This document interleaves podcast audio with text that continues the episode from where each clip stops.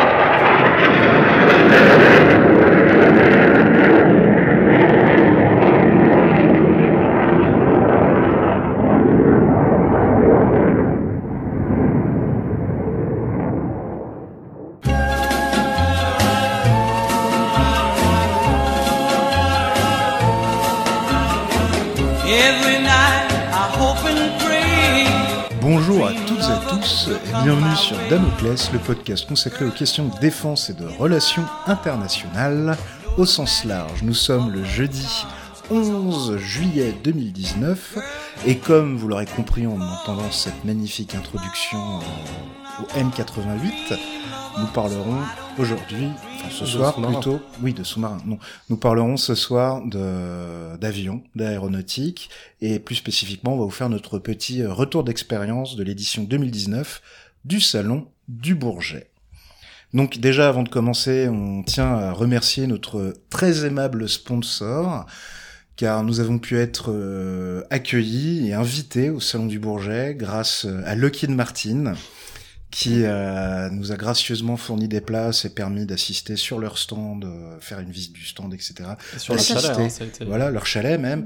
En même temps, on, Euh, avait dit qu'on le disait pas, non? Si, si, si. Voilà. L'honnêteté le commande. transparent. Voilà, faut être transparent. droit de savoir. Donc voilà, les Français ont le droit de savoir que nous, voilà, on a été un petit peu, on a eu un petit coup de main parce qu'on n'était pas sûr d'avoir des places. Euh, on a eu de très bonnes, euh, comment dire, on a pu la faire dans de très bonnes conditions le salon, grâce, euh, faut quand même le dire, à, au constructeur aéronautique qui est le plus en pointe à l'heure actuelle euh, dans le monde, Et qui le moins fournit, cher. et le moins cher, Et le moins qui cher. fournit, qui fournit le futur de l'aéronautique de, Une vision de- à long terme. de toutes les euh, de toutes les aviations de l'OTAN et au-delà De toutes les f- vraies aviations. de toutes les véritables aviations voilà tout à fait et euh, le seul véritable standard de de, de, de l'aéronautique Mm. moderne de l'aviation de combat euh, d'aujourd'hui et surtout de demain Alors, je vois qu'on vient de, qu'on est en train de, de chuter euh, lamentablement euh, au niveau des auditeurs. Voilà en plus Ouais, en peut-être il faudrait, de- peut-être Yann il y a- est en PLS autour de la table. Là, il est, il est à deux doigts, il a deux doigts de sauter par la fenêtre.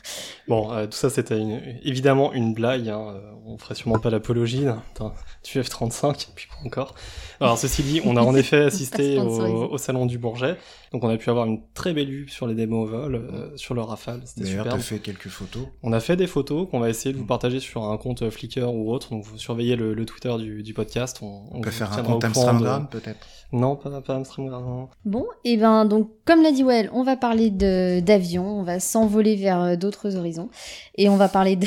Oui, c'était facile, je sais. Donc euh, on va commencer en fait euh, comme d'habitude par des petits signaux faibles, pas forcément en rapport avec l'aéronautique. Ensuite, on va faire une petite dégustation surprise suivant un protocole extrêmement précis que notre ami Yann a mis au point, enfin a Repris. repris, Ah, a repris. repris. Vous allez découvrir ça. Euh, après la dégustation et les traditionnelles recommandations culturelles euh, ou pas culturelles, à vous d'en décider, euh, il y aura les chroniques. Donc euh, une première chronique par Yann, donc qui va être, euh, je te le Sur le, le bilan du Bourget 2019 et euh, son évolution depuis euh, les dernières années. Comment que ça va dans l'aviation? Ok. Après Nico prendra la suite Euh, Moi, je vais vous parler de l'armée de l'air euh, du futur. Et Well en Et troisième. pour ma part, bah, je vais aller un peu plus loin encore que, que, que Nicolas et je vais vous parler du SCAF dans une chronique intitulée Un bon avion est un avion qui calcule bien. Ceux qui connaissent un peu euh, les citations de Marcel Dassault ont remarqué que j'en travestis euh, une célèbre de sa part. Désolé. Et, euh, et je vais fermer, euh, fermer la marche euh, en vous parlant d'écologie et d'aéronautique, donc euh, avec une chronique intitulée Est-ce que Saint-Exupéry a trouvé la couche d'ozone pour faire descendre le Petit Prince? Voilà, donc euh, pour le sommaire, je pense qu'on est bon. Mhm. Petite discussion. Euh, Petite, un- petite introduction, parce que je rappelle que c'est un salon, et un salon aérien, c'est des chiffres. Donc, qu'est-ce que le Bourget? C'est deux cahutes à glace pour 340 000 visiteurs, en majorité des, des, vi- des visiteurs civils qui viennent profiter, voir les avions rejeter du CO2 et autres produits extrêmement nocifs. Tenter de voir, parce que du, du sol, euh, Ouais. on voit moins bien. hein. On voit pas grand Surtout chose. quand on est déshydraté, hein, tu sais. Ouais. C'est peut-être pour ça qu'ils ont perdu 10 000 euh, visiteurs par rapport à l'édition 2015. Ou, enfin, à quoi c'est lié On peut pas, on peut pas, on peut pas trop dire à quoi c'est lié directement. Mais en tout cas, ça reste le premier salon aérien au monde, euh, devant son euh, frère, son jumeau de Farnborough et devant l'ILA de Berlin. Donc ça reste comme. Farnborough, c'est au Royaume-Uni. Oui, Ouais, voilà, donc c'est Ouais. juste pour être sûr. oui c'est euh, Pour nos, nos pros de la géographie euh, qui Ouais. nous écoutent. C'est ça. Enfin, ils auront reconnu à ce nom imprononçable, Farnborough.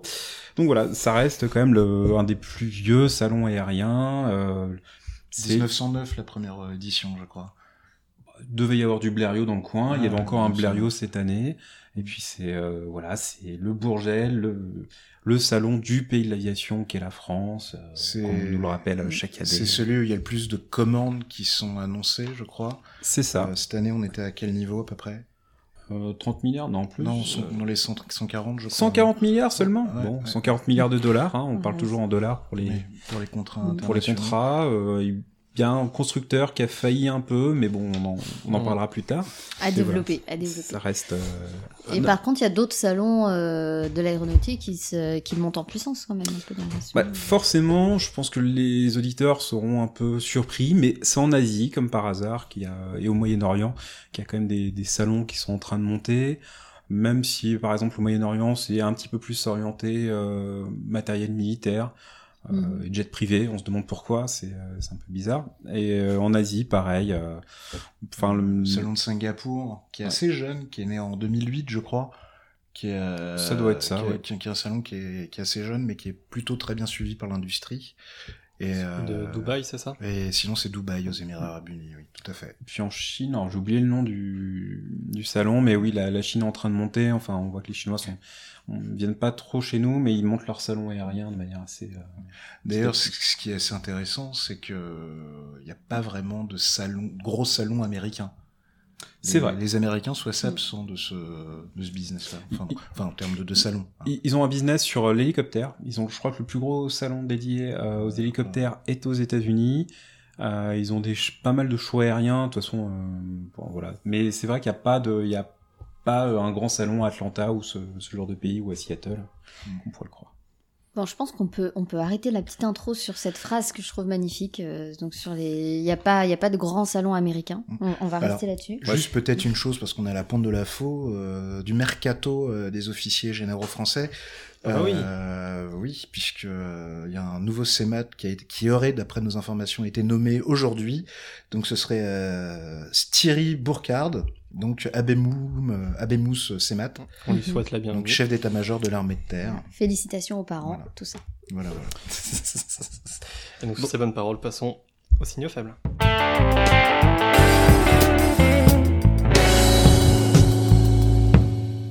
Ok, j'attaque avec euh, avec euh, l'OSCE en fait, l'organisation euh, sur la sécurité et coopération européenne. Donc euh, il y a eu lundi en fait, c'est terminé au Luxembourg la session annuelle de l'Assemblée parlementaire de l'OSCE et donc elle s'est terminée par une déclaration qui curieusement n'a pas été ratifiée par la Russie ni par la Turquie. Donc c'est quand même un petit peu étonnant, surtout qu'il y avait quand même un chapitre complet sur la crise, euh, le conflit armé en Ukraine, qui demandait uniquement le retrait de toutes les armes de gros calibre euh, de, l'est de l'Ukraine, le retrait des forces russes, etc., etc. Je trouvais que c'était quand même vachement raisonnable. Et puis le deuxième chapitre qui était entièrement consacré à la Turquie et à l'état d'urgence qui est toujours en vigueur et aux risques euh, par rapport aux droits de l'homme et démocratiques voilà, qui, qui sont un petit peu euh, soulevés dans ce chapitre. Donc, euh, c'est un petit peu froissé nos amis qui ont refusé de, qui ont refusé surprise. de le signer. Et voilà. Et donc, petit signal faible, euh, ou plutôt euh, continu dans le cas de la, de l'Ukraine et de, et de la Turquie, pour rappeler que la, la situation dans, dans ces deux régions n'est pas, est loin d'être réglée et loin de, de s'assouplir. Ouais. Il n'y a pas de vacances pour eux, quoi. Voilà pour moi. Très bien, bah, je vais prendre la suite. Alors moi, je vous emmène en Bolivie, euh, donc sur un petit signal faible qui date du début euh, du mois. Donc le 2 juillet euh, est paru une dépêche euh, de l'AFP qui a été largement reprise euh, côté euh, journaux euh, anglais et français par rapport à euh, des cas, des, personnes ayant contracté une maladie euh, virale sem- semble-t-il totalement inconnue. Donc on- il s'agit d'un nouveau virus. Euh, en date du 2 juillet, il y avait euh, 3 à 4 patients, on n'est pas tout à fait sûr, euh, dont euh, deux morts et euh, trois personnels médicaux, donc c'est relativement grave hein, quand, euh, ce sont les, soignants qui tombent euh, malades. Donc ça, ça a commencé à monter, à partir en, folie et en, panique euh, totale. Euh, on peut citer par exemple Futura Science qui a illustré son article d'une photo d'une femme et d'un enfant sous une moustiquaire euh, quasiment à l'agonie. Et euh, donc euh, le jour suivant euh, paraît un article qui lui étonnamment n'a pas été traduit euh, dans beaucoup de langues, qui revient sur cette euh, épidémie, donc je mets des guillemets, euh, donc qui, qui, qui décrit euh, donc le virus qui a été identifié, donc qui en fait n'était pas du tout inconnu. Il s'agit du virus Machupo ou Bolivian Hemorrhagic Fever, donc qui est une, euh, un virus à fièvre hémorragique euh, qu'on trouve en, Boli- en Bolivie, Les Qui est- bonnes locales, quoi. en quelque sorte, qui est connu euh, depuis les années 60, qui se transmet surtout d'avril à juillet, euh, qui est transmis par des rongeurs, enfin rien de si affolant, en tout cas rien d'inconnu. Et alors mon petit signal faible, c'est surtout un coup de gueule contre la façon dont euh, certains médias euh, reprennent des faits scientifiques et les déforment dans la façon dont ils les transmettent, et du coup euh, parviennent à complètement modifier les faits et à transmettre une forme de panique là où il n'y en a pas. Et donc j'insiste là-dessus, puisque ces articles en date du 2 juillet faisaient référence à un article paru le 1er juillet, donc la veille en Bolivie, qui était un communiqué de presse conjoint entre la ministre de la Santé bolivienne et euh, l'OMS, donc l'Organisation mondiale de la santé, qui rappelait qu'il ne s'agissait pas d'un virus inconnu, mais un virus encore non identifié. C'est une grosse différence. Il est connu, mais il n'a pas encore été euh, euh, déterminé dans les échantillons biologiques. Et surtout rappeler que euh, la Bolivie était tout à fait capable de gérer ce genre d'épidémie, puisqu'ils en avaient déjà eu, qu'il n'y avait pas lieu de céder à la panique. Donc le pays n'a pas encore disparu, qu'on. Pas du tout. Donc la situation n'était pas du tout aussi catastrophique que ce qu'elle a pu être rapportée en France et je déplore le fait que voilà le tant que c'est sensationnel, les journaux écrivent sur le sujet et dès qu'au final ça revient à quelque chose de normal, donc juste un cas de transmission d'un virus qui existait déjà, bah malheureusement ça s'arrête. Comment tu veux faire du clic si c'est pas intéressant? Tu peux pas faire de clic? Pas de clic, pas d'argent. Les, photos plus, des, hein. des patients, généralement ça fait du clic sur les Ah. fièvres hémorragiques. Voilà, donc euh, Yann, je te passe la parole. Bon, on va rester en Amérique du Sud, euh, mais sur un autre thème, avec euh, l'échec l'échec du tir Vega de, de ce matin. Donc c'était le 15e tir de, de la fusée Vega d'Ariane Espace, donc qui est la, qui est la fusée pour les, les petites masses, et qui devait emporter le Falcon Eye 1, qui est- c'est-à-dire le premier satellite euh, de renseignement optique euh, pour les Émirats Arabes Unis. Donc c'était leur premier satellite. C'est sur une base Pléiade, donc euh, le, des satellites de, de- de renseignement optique euh, pour la France, pour le Maroc. Et donc là, bah, il y a 350 millions de dollars qui sont partis en fumée ce matin. Euh, c'est le premier échec pour la fusée Vega, qui en était à son 15e tir tout de même. Et donc, euh, il semblerait qu'il y ait eu un problème à la deuxième minute avec le second, bouche, euh, le Second étage. second étage qui a, qui aurait eu un souci. Et euh, d'après certains spécialistes euh, s'étonnent parce que c'est un, un, étage qui est avec euh, du carburant solide. Et il semblerait que c'est les carburants, les, les, le type de carburant qui est le plus fiable, sur lequel on n'a pas de par rapport au carburant liquide. Et euh, ce sera une des toutes premières défaillances. Donc voilà, il y a, il y a une- un comité indépendant qui a été formé euh, avec Ariane Espace et euh, je crois Airbus pour essayer de savoir euh, dé- enquêter, enquêter, déterminer de manière indépendante l'origine du de, de l'échec. Donc ce qui est ce qui peut être un peu euh, préoccupant puisque bon vous savez l'espace avec le New Space et la, la concurrence est extrêmement rude donc la moindre petite erreur peut se payer Ça mal. Mm. ouais, Ça me rappelle Euh, quelque chose. ça peut se Ça- payer euh, très très cher donc voilà Il y a des compagnies d'assurance qui doivent s'arracher les cheveux ce soir. bah je pense que ça va plutôt être les États qui vont euh, Ouais. qui, qui vont payer cher donc euh, voilà ça va être le bon on attend de voir pour Falcon Eye 2 mais euh, donc c'était la, la- Suite la au prochain épisode. Bah, merci, merci, merci Yann. Pour ma part, bah, en parlant de précédents épisodes, je vais faire une petite aparté par rapport à notre dernier épisode sur euh, les ventes d'armes. Euh, parce que ça vient de tomber le, le- le 9 juillet, la- le tribunal administratif de Paris a rendu un jugement. En gros, une, une ONG avait saisi le tribunal administratif pour euh, attaquer euh, la décision du Premier ministre de ne pas suspendre les livraisons d'armes aux belligérants du Yémen, donc Arabie Saoudite et euh, Émirats Arabes Unis. Et euh, le tribunal administratif de Paris, bon, a débouté la demande, mais ce qui est très intéressant dans cette décision, et à mon sens c'est une première, donc c'est un peu technique, mais je vais essayer, voilà, euh, rendre ça un peu intelligible parce que, comme on me l'a fait remarquer, le langage juridique est pas forcément très compréhensible. Et grosso modo, le tribunal administratif de Paris estime que euh, la décision implicite du Premier ministre, c'est-à-dire qu'il n'a pas répondu, euh, de ne pas suspendre les armes, et non la licence d'exportation elle-même, ne serait pas un acte de gouvernement, mais un- une décision administrative non détachable de la conduite diplomatique de la France. Enfin, détachable, pardon, de la conduite diplomatique de, de la France. Ce qui ferait que on pourrait attaquer en justice, ce serait recevable sur le principe, on pourrait attaquer en justice euh, cette décision de ne pas suspendre. Et ça, que je sache, c'est une première, c'est une interprétation jurisprudentielle qui est très importante. Donc à suivre si la France va juridiquement se rapprocher de certains pays comme le Royaume-Uni euh, ou l'Allemagne. Donc vraiment à suivre et voir si euh, ce point de droit ne va pas monter en cours administratif d'appel, voire au Conseil d'État. Donc voilà, ceux que ça intéresse, je, je leur enjoins à focaliser leur, leur petit radar de veille sur ce sujet-là. Et euh, moi personnellement, je vais suivre là ça parce que ça me paraît très intéressant de voir comment ça va évoluer. Voilà, ça vient de tomber. Ok. Voilà, voilà. Bah, merci. Et... Oui, et donc sur ce, On va passer. on va à- picoler. C'est ça.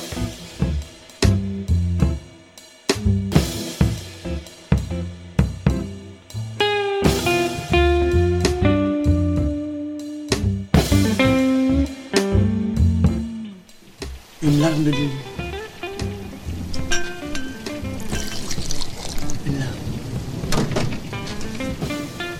Une rivière de tonique.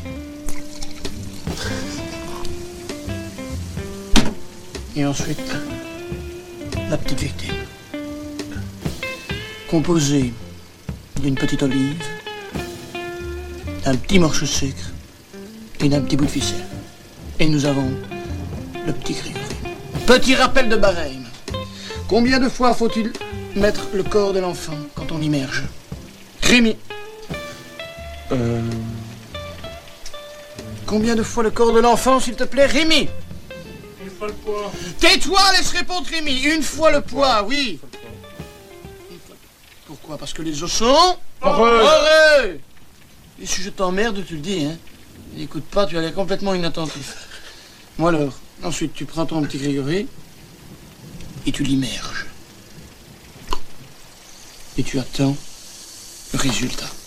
Dès que l'olive est remontée, si tu es le premier, tu as perdu. Tu payes la tournée. Vous aurez bien, bien sûr tous reconnu cette scène fameuse du euh, film C'est arrivé près chez vous avec le magnifique Benoît Poulvorde.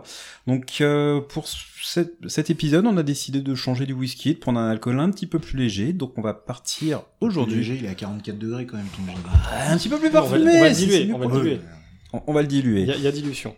Donc on va partir sur du gin de France Citadelle avec euh, sa magnifique bouteille bleue Art déco, euh, toutes ces épices, et vous allez me dire pourquoi toutes ces épices, ce, ce côté citron, etc. C'est un certain amiral anglais, dont je ne citerai pas le nom euh, par respect à la veille du 14 juillet, qui avait ses marins qui avaient un petit souci, ils n'arrivaient pas à prendre le citron et tout, euh, tout- tous ces remèdes pour pouvoir lutter contre le scorbut. Et donc il eut la bonne idée, qu'est-ce que boire un marin sans limite? De l'alcool. Donc on va prendre le citron, toutes les petites herbes qui aident à lutter contre le scorbut, et on va là- mettre dans l'alcool, le premier alcool qui passe. Parce Comme que ça. là, on a quoi rapidement? On a genièvre, iris, amande, fenouil, anis étoilé, zeste de citron, zeste d'orange, cardamone, violette, maniguette, coriandre, cubeb, il y a des trucs que je connais même pas, cassis, réglisse, sarriette, noix de muscade, angélique, cumin, cannelle. Comme 5 ça. fruits et légumes par, Par jour. Et comme ça, ils, ils étaient guéris du scorbut et ils se développaient une petite cirrhose et un Korsakoff dans la foulée. Ouais, mais techniquement, ça c'est plus efficace que de l'homéopathie. Ça devrait être remboursé. C'est vrai. Ça devrait. Mais. Et on va respecter Bon, les principes bah, homéopathiques. Et donc on a le Donc on va diluer dans du une tonic. rivière de tonic. Prem- Premium Indian Tonic Water. en sachant que il y a de la quinine là-dedans et que toi. Ah, on vient après. Alors, Quel alors, normalement c'est une larme de de, De tonic. Une larme de Euh, gin, une larme de rivière de tonic. Mais toi t'es très triste, j'ai l'impression, Yann. Hein Vu la tronche de ta larme. Ouais. Donc voilà, parfait. Bon. Et bien sûr, Et oubliez pas que les verres sont très larges. Et donc. On a sans nos petits bouts de oublier, sucre. on a nos petits Grégory. Ouais la vache. La Désolé victime. pour la blague. hein. mais il faut respecter le, le jeu. Le rituel, Voilà. c'est pas moi qui ai décidé. Donc, pardon. on immerge. 3, Trois, 2, deux, 1, un. go Et c'est parti. Et donc, le premier dont le livre remonte présente sa Bah, chronique je dirais en que c'était premier. ouais. Alors moi j'ai fait l'arbitre. tout le euh, monde, tout le monde. Elle est elle toi, remonte- toi, toi, t'avais remonté d'un coup là. Ah, je tout dirais, le monde. je dirais que le facteur poids Ah est non, pas... non, non, non, non, Ah, non, ah, non. chez Yann, ça, ça s'imbibe, ça Ouais, s'imbibe. on La voit l'expert dans le domaine. Bah alors pendant qu'on regarde, t'as euh, truqué ton olive? Oh non. pendant qu'on contemple de manière euh, abrutie du sucre en train de fondre. Donc petit rappel par rapport au paludisme et au ginto. Donc oui, le ginto protège contre le paludisme, un peu, on va dire, mais c'est pas le gin qui protège. En fait, c'est juste le tonique. Alors vous pouvez vous contenter de boire uniquement du tonique, surtout que euh, alcool pays tropicaux égale généralement mm, pas bon. Oui, mais bon, euh, pour le scorbut, faut un peu de gin. Là, c'est bien, c'est qu'on a un petit package complet. Après, ça dépend du pays. C'est vrai qu'il faut regarder faut c'est le boire. scorbut. Faut boire avec, euh, en étant responsable Oui. et pas transmettant mal. Mais Donc, euh, je vous recommande d'aller sur, euh, consulter les fiches de l'Institut Pasteur sur la transmission des maladies infectieuses. Vous regardez s'il y a le scorbut dans le pays. Et c'était le message sponsorisé par Well, on ne France. recoule pas son olive. C'est quoi cette tentative de triche mais on n'a pas mis assez de sucre là. Ah, la mienne, elle flotte au sucre, c'est. Bon. Putain. Bon, bah c'est toi qui commences. Bon, bah, c'est moi. tu jures. Alors, c'est quoi ta recommandation? Allez, et ben moi c'est un livre, euh, histoire de changer. Donc euh, la vois. dernière fois je vous avais présenté un bouquin sur les armes biologiques, sur le programme d'armement biologique américain. Donc cette fois-ci c'est le deuxième livre de la série sur le programme d'armes biologiques russe, écrit par Ken Alibek. De son vrai nom, le colonel Karnatsan Alibekov. Il y a combien de bouquins dans ta série Parce que euh, Trois. le dernier sûr. sera pour Ok. l'épisode euh, suivant. Euh, non, alors celui-ci est particulièrement intéressant parce qu'il a été écrit euh, par euh, donc euh, un colonel de euh, soviétique qui a été en fin de programme de guerre biologique quasiment un des plus hauts euh, responsables du programme. Donc c'est une source d'une d'une euh, de valeur sûre et qui après être passé à l'Ouest a décidé quelques années après d'écrire un bouquin sur son travail, sur la façon dont l'URSS a développé son programme de guerre biologique après avoir signé la convention d'interdiction des armes biologiques en 72. Et Donc c'est ça qui est intéressant. accorder du crédit aux paroles d'un traître? Eh ben, plusieurs éléments, par, entre autres un accident euh, assez grave de laboratoire qui a eu lieu en URSS en 79, le fait que c'était pas le premier défecteur, donc en fait les premiers défecteurs n'ont pas été crus parce qu'ils avaient un grade trop bas. Lui par contre, il a été cru quand il est passé et en 92 quand le programme a été révélé, il y a eu un semblant d'inspection qui ont eu lieu en Russie. Et puis à un moment donné, il fallait bien publier un bouquin avec tous ces défecteurs. Donc euh, franchement, Non, non, c'est c'est fiable et euh, c'est voilà. Donc je recommande si ce- le sujet des armes bio vous intéresse, ça permet de se documenter après le programme américain, le, pench- le pendant soviétique. Bon, vu que j'étais, merci en tout cas Nico, et puis comme d'habitude on mettra les liens, Oui. vu que j'étais euh, le Oh. premier à boire mon truc, c'est moi qui commence, Pardon. Nico, le bouquin s'appelle Biohazard. Biohazard, Je me rends compte que j'ai oublié de donner le titre Voilà. et j'avais ma ficelle. dans la bouche. Donc moi pour ma part, je comptais euh, vous recommander mon nouveau vélo, mais je l'ai pas encore reçu. Donc euh, dommage, donc j'ai recommandé autre chose. Euh, D'une part, l'exposition euh, qui se déroule à l'heure actuelle jusqu'au 28 juillet, je crois, au musée de l'armée euh, aux Invalides, qui s'intitule Picasso et la guerre, vraiment, ils ont pas Guernica, bien évidemment, mais ils ont vraiment de belles pièces et la scénographie est vraiment très sympa. Euh, donc c'est Picasso et la guerre, parce qu'évidemment, elle a été façonné comme beaucoup de monde dans le XXe siècle par la guerre. Euh, c'est très intéressant. Dépêchez-vous si vous voulez y aller, parce que ça finit, je crois, le 28 juillet. C'est un moment, ouais. Quel est Oui. quelle est Euh, une autre expo qui était très sympa au musée Monet Marmottan sur euh, les impressionnistes et l'orientaliste que je vous conseille aussi. Euh, comme ça, vous aurez l'impression de partir en, vacances. Mais pareil, dépêchez-vous parce que ça finit genre à la mi-juillet, peut-être le 17, un truc du genre. Euh, donc désolé, hein, mais allez-y, dépêchez-vous. Et aussi pour vous rappeler qu'à partir du 12 juillet, il y a les Nuits aux Invalides, le petit spectacle son et lumière en visual mapping. Et Sur là, ce sera sur Paris. Un petit de Lutèce petit, à Paris, euh, je crois. c'est- De Lutèce à Paris C'est Cool. assez bien fait, c'est Oui, assez non, impressionnant. c'est hein, très pour, sympa, c'est euh, très sympa. Donc, à euh, faire avec Et ça, vous avez le temps. Oui, vous avez le temps. Enfin, c'est tout l'été, c'est tout l'été. Donc allez-y. Si vous êtes à Paris, bien évidemment, on est, voilà, on est un peu jacoparents, on pensait que des trucs à Paris. Quoique, non, une fois, l'année dernière, j'avais pro- proposé Hum, Hartmann Colmar. Swillerkopf à Colmar. Mm, mm, c'est voilà. vrai. Voilà, voilà. Donc Cécile, peut-être? Non, bah non, moi j'ai perdu, c'est Yann d'abord. ah, bah oui. Ah oui. Alors, je, comme d'habitude, euh, je vais être très original. Je vais vous parler d'un d'un film, bon, plutôt un documentaire en VOD, pas sur Netflix cette fois, mais sur Amazon Prime. Euh, je suis tombé dessus hier par hasard et ça s'appelle Ma guerre.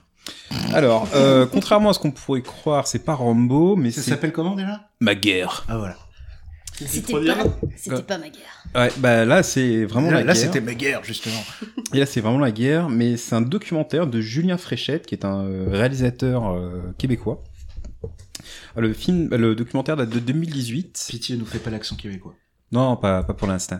Ah, Euh, donc, on va suivre euh, dans ce documentaire en fait quatre, euh, quatre occidentaux qui ont rejoint les forces kurdes. Alors, on- donc, on suit un peu euh, quatre personnes. C'est très joyeux. Ça commence sur un enterrement justement d'un volontaire qui, est décédé euh, euh, en Irak. Donc, on suit un peu les, différents parcours de ces personnes. Euh, donc, on a un ancien soldat canadien qui a fait l'Afghanistan et qui veut faire des vidéos, veut combattre et faire des vidéos en même temps. Donc, il arrive avec toutes ses GoPro et ses caméras un peu partout pour,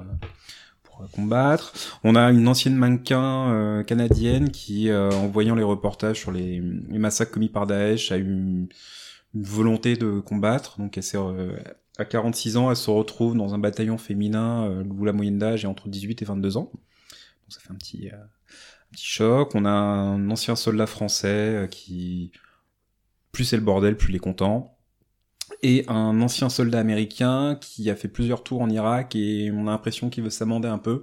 Donc voilà, et c'est c'est assez réaliste puisqu'en fait euh, ils ne font rien puisque les Kurdes les mettent un peu de côté, euh, les font attendre, les font mijoter. euh, donc voilà. Donc c'est voilà, c'est à voir. Il y aura, il y a pas d'action, je vous préviens, mais c'est c'est vraiment touchant, c'est c'est à voir. À voir, à voir, merci. Mhm. Euh, bon bah je termine du coup, oui. hein, voilà, parce que j'ai gagné. Euh, moi je vais vous parler d'un d'un jeu en fait, d'un jeu euh, qui a été fait par euh, Endemix. Alors Endemix pour ceux qui euh, connaissent déjà un petit peu ou qui connaissent pas plutôt, c'est euh, aussi eux qui avaient fait le jeu Plague Inc. Donc excellent jeu dans lequel Quel vous jouez, euh, vous, Une épidémie, voilà, une pandémie plutôt. vous jouez un, un virus, vous jouez un virus, Oui, votre bactérie. Ou une bactérie, une en fait, un, bactérie. un agent biologique. voilà, un agent biologique et vous devez détruire euh, l'humanité qui se défend euh, coûte que coûte, Tente. qui tente de se défendre. Voilà, donc ça c'est le jeu de préféré de Nicolas et c'est pas celui dont je vais vous parler. Oh, J'arrive jamais à choper Madagascar dans ce jeu. c'est le plus dur. Bon, Ouais. ouais. Groenland. Euh, ça dépend, ouais, aussi, ouais.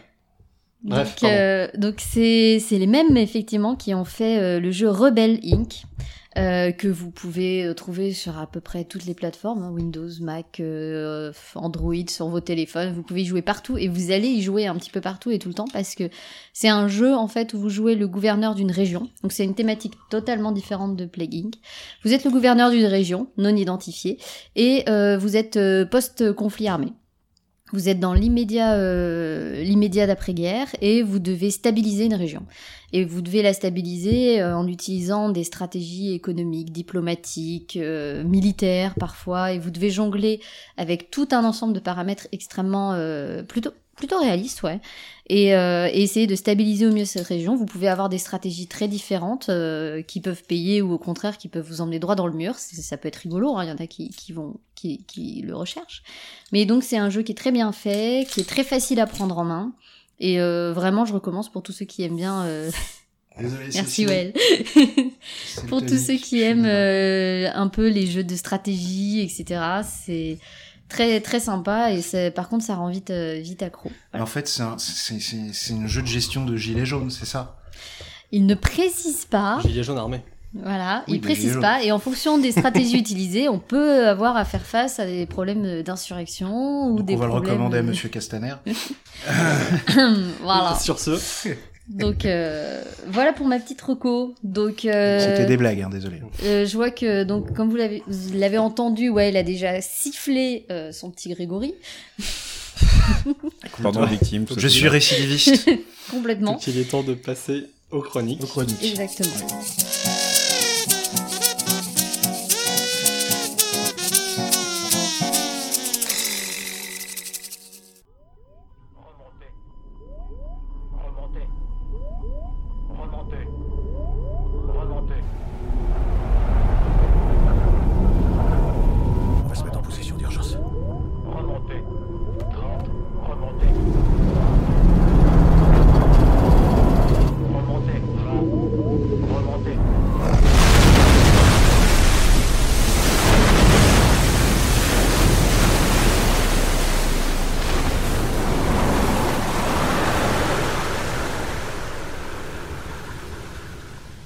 Quoi de mieux que de parler du salon du Bourget en mettant une petite intro de Sully avec un amérissage forcé dans l'Hudson à bord d'un A320 Ah bah, c'est parfait, j'ai envie de dire. Donc, a priori, on pourrait se dire que les deux éditions du Bourget 2017 et 2019 sont quasiment similaires.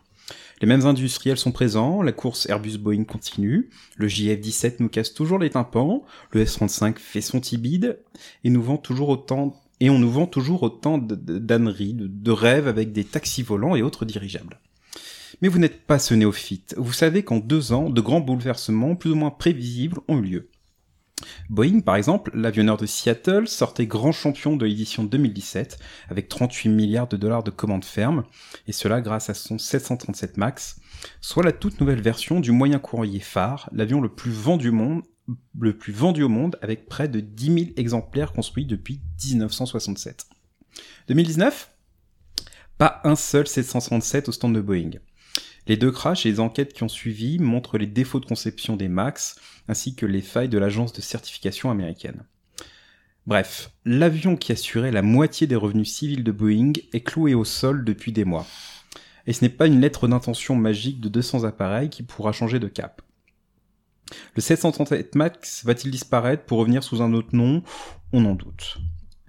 Cela se ressent directement sur le volume des commandes fermes et engagements d'achat expression d'intérêt qui passe de 571 en 2017 à 292 en 2019, dont 200 uniquement par un seul groupe, avec une lettre d'intérêt qui peut s'évanouir au moindre nouveau faux pas du max. Pour Airbus, ce fut la fin annoncée de la ligne de production de la 380. Ce géant des airs qui n'a jamais trouvé son marché face à des bimoteurs toujours plus efficaces. En parlant d'eux, l'industriel européen a dévoilé cette année l'A321 XLR. Le but du jeu? Proposer un monocouloir très répandu, mais avec une endurance pouvant concurrencer les longs courriers. Cet appareil, depuis Dubaï, pourrait atteindre toute l'Europe, Afrique et Asie. Le XLR semble être taillé pour les nouvelles compagnies low cost qui se lancent dans les, vols long courriers. En parlant de bimoteur, il faut aborder le sujet de Bombardier et d'Embraer. Le Québécois, qui était en difficulté cible du protectionnisme américain, a décidé de céder sa branche C-Series d'avions régionaux moyen courrier à Airbus. Ces derniers sont désormais désignés en tant qu'A220. Son concurrent brésilien a fait le choix de faire appel à Boeing pour faire la commercialisation de sa série E, qui donnera lieu à un mariage pour les avions civils à l'avantage de l'américain. Pour ce qui est de l'aviation militaire, l'édition de 2019 est plus intéressante via deux nouveautés. L'annonce et la signature pour le SCAF NGF et la présence, de, la présence du, du H160M Guépard en maquette. Ouais, c'est pas facile à prononcer ça. Ah oui. Surtout après le jean. Surtout après le On va jean. dire guépard. Enfin, ton quadruple jean, mais oui. Alors le NGF, c'est la première maquette du futur avion, euh, du futur de l'aviation française et européenne depuis les années 80. Quand la maquette du Rafale était exposée, le Mirage 2000C commençait sa carrière opérationnelle. Quand le NGF entrera no- dans nos forces, le Rafale aura déjà dépassé les 30 ans d'activité. C'est hélas devenu un moment qu'on ne voit plus qu'une seule fois par génération. Je n'en dis pas plus, Well va nous en parler plus en détail dans sa chronique. Merci de ne pas déflorer mon propos, camarade. Merci. De rien. J'aborderai donc la surprise de ce Bourget 2019, le TFX ou Turkish Fighter.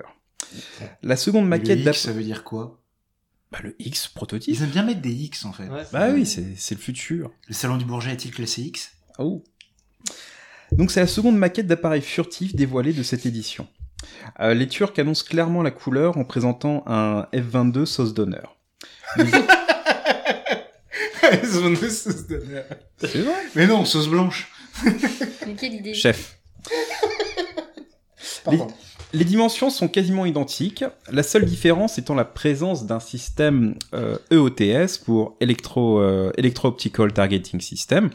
En gros, c'est des caméras qui sont un peu partout et qui permettent d'identifier les menaces aériennes, les menaces au sol et de faire la petite désignation laser qui va bien. De, de manière totalement passive, il n'y a pas d'émission la radar, c'est ça l'intérêt. C'est ça. Le tout euh, s'accompagnant d'une gamme de munitions locales.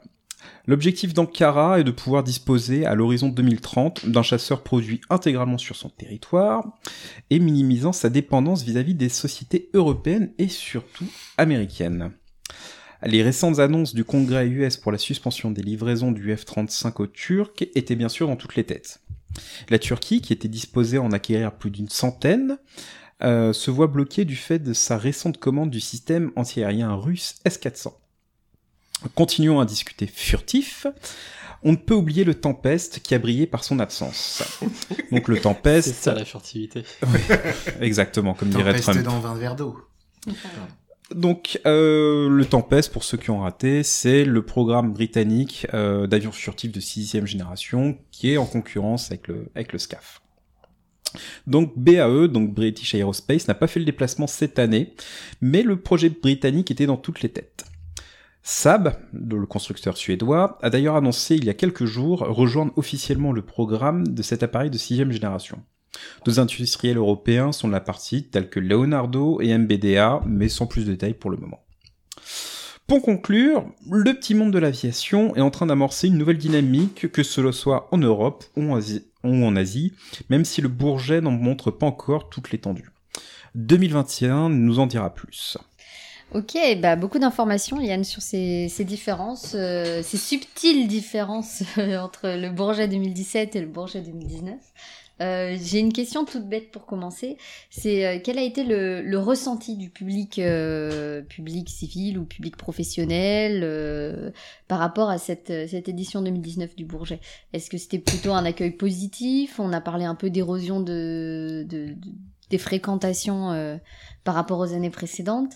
Euh, est-ce quels ont été un peu les retours de la presse là-dessus sur sur ce salon? Bah, ça a bien fonctionné. Euh, après, c'est vrai qu'il y a une petite déception par rapport au, vol, euh, aux démonstrations aériennes qui sont quand même euh, de moins en moins euh, spectaculaires entre guillemets, où il y a de moins en moins de pays différents.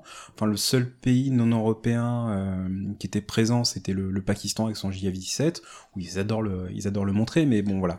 On Ça a fait du vu- bruit. Attends, ils ont monté un pot à Krapovitch dessus, le truc il fait un de ces bruits. Ouais, mais c'est, c'est un monomoteur.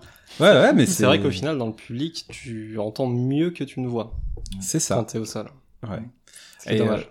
Euh, Ce qui, est, ce qui est dommage, parce qu'on n'a pas eu... Bon, les, les Russes sont plus invités depuis qu'ils ont décidé d'annexer euh, la Crimée. Euh, la Chine n'a pas fait le Puis déplacement. ça doit arranger les assureurs aussi, que les Russes viennent pas faire Oui, ils, ont, ils Oui. ont déjà craché assez. Oui, voilà, oui. Non, c'est- saisie aussi, les, les, les craintes de saisie. c'est... On a eu les Japonais qui sont venus, mais ils n'ont pas fait de démonstration en vol pendant, pendant qu'on était là. Mais ils ont présenté des trucs quand même. hein. Ils, Ah, ils oui. ont présenté des avions, les Japonais, là, cette année. Ouais, mais il va falloir qu'ils apprennent à... En statique, mais après. Ouais, mais il va falloir qu'ils apprennent à mieux les présenter, à mieux les vendre. C'est c'est le gros souci des Japonais, c'est ils- voilà, Euh, c'est exotique, mais ils ont un peu de mal à vendre. euh, leur un peu bizarre Euh, comme ouais, remarque, c'était- mec. C'était très très bizarre. Non, On va dire que tu... Non, Je mais sais dans, pas si c'est le jean qui.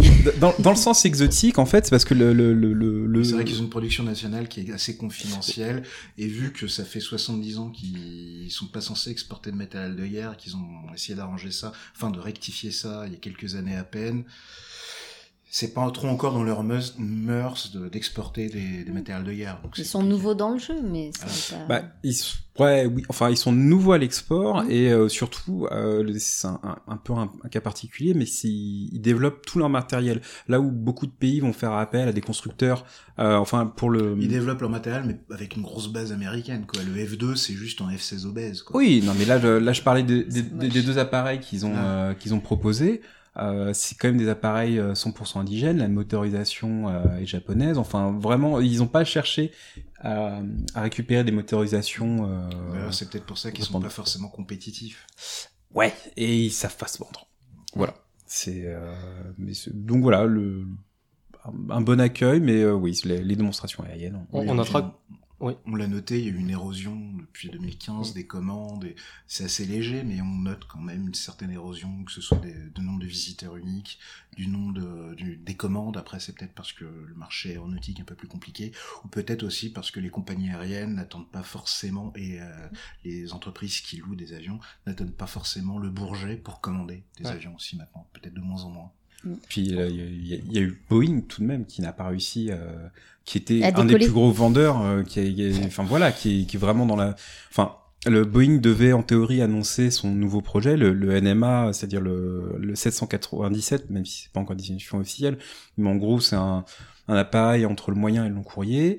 Euh, là, aucune présentation. Alors que c'était la future star, tout simplement parce qu'ils vont payer. euh, Conjoncturels, ils sont dans une très mauvaise passe d'un point de vue communication, Ah oui. marketing, tout ce que tu veux. Fallait Enfin, pas trop se Il y a plus de 300 morts euh, en 5 mois, quoi. On, on Enfin, notera par contre euh, quand même une, euh, un point positif par rapport à il y a deux ans. Cette année, ils ont mis le F-35 euh, loin de l'entrée, pas trop visible, comme il se doit. Arrêtez. Mais c'est facile. Euh, c'est pas gentil, c'est pas gentil pour notre sponsor. Euh, donc, je vais enchaîner rapidement. Euh, bah, pour, pour continuer à parler de Boeing, à ton avis, quand est-ce qu'il revolera le 737 Max? Ah, euh... très, très bonne question. Euh, très bonne question. Euh, à la base, euh, à la base, on c'était parti sur décembre, euh, décembre 2019. Le souci, c'est que euh, ils ont fait euh, le, donc l'AFA, l'autorité euh, aérienne américaine, a fait de nouveaux tests et il y a un nouveau problème qui est apparu. C'est tout simplement le, le MCAS, donc le Maneuvering Characteristic euh, Augmentation System. Le, c'est le logiciel qui est sans doute à la cause des deux crashs, euh, des deux crashs, ouais, des deux crashs. ouais. qui est en fait un petit logiciel qui euh, est chargé de modifier le- les, les commandes de vol automatiquement, puisque le 737 a de nouveaux moteurs, donc euh, la, la configuration de vol est totalement Le différente. centre de gravité a été modifié, Ouais. donc faut rectifier ça d'un point de vue Il faut activer ça. Sauf que ce logiciel, euh, avec tous les patchs qu'ils lui ont apportés pour essayer de régler ça, il est devenu un peu obèse. Et le souci, c'est que les, les processeurs qui sont dans le 737 Max, c'est des vieux processeurs qui datent des années 80. C'est des processeurs qui fonctionnaient très bien jusqu'à présent, ils étaient d'une fiabilité absolue, mais là on leur demande trop.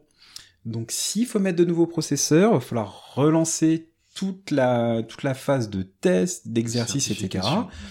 Et là, ça peut prendre beaucoup, beaucoup de temps. Et pendant ce temps-là, les 737 MAX sont en train de bouffer tous les parkings de Boeing. Ouais. Ils les mettent sur les parkings, Ah ceux ouais, qui sur- les- mettre. Bah, ils ont qu'à aller au boulot en vélo. Hein, Donc voilà, donc c'est euh, le... Ça polluera moins. La conclusion, c'est que quand on fait la mise à jour euh, d'un logiciel, eh ben, on met sur une bécane qui peut la supporter. Ouais, mais c'est Voilà. le, le, le, c'est comme tout. hein. Apple, si tu C'est nous écoutes. Windows. Ça, c'est leur business. Ça. Ok, Euh, bah, merci beaucoup, Yann. Moi, je vais sait finir du pas. coup euh, rapidement avec la dernière question. D'après toi, est-ce que c'est crédible d'imaginer la Turquie développer son propre chasseur furtif de manière autonome? Non, allez, hop. J'ai posé la question à Yann. Euh, très bonne question. Euh, la Turquie a jamais vraiment développé de chasseurs de A à Z. Euh, c'est quand même une phase cruciale euh, quand on se lance dans l'industrie. Ils ont fait des bouts de F-16 au niveau de la motorisation. Ils ont devait participer aussi à la construction du F-35. Il semblerait que c'est, c'est, Ça va rapidement disparaître. Euh, donc c'est vrai que commencer directement sur un avion euh, type F-22 avec toutes les technologies afférentes, c'est peut-être un peu trop gros pour eux. Euh, je les vois plus en partenaire, un, un autre programme, peut-être en Europe, plus en Corée. Je les vois plus avec la, avec la Corée. Mais tout ça comme ça, ça va être un peu compliqué, même si les Turcs, ils ont toujours mis euh, les moyens nécessaires pour développer leur industrie d'armement.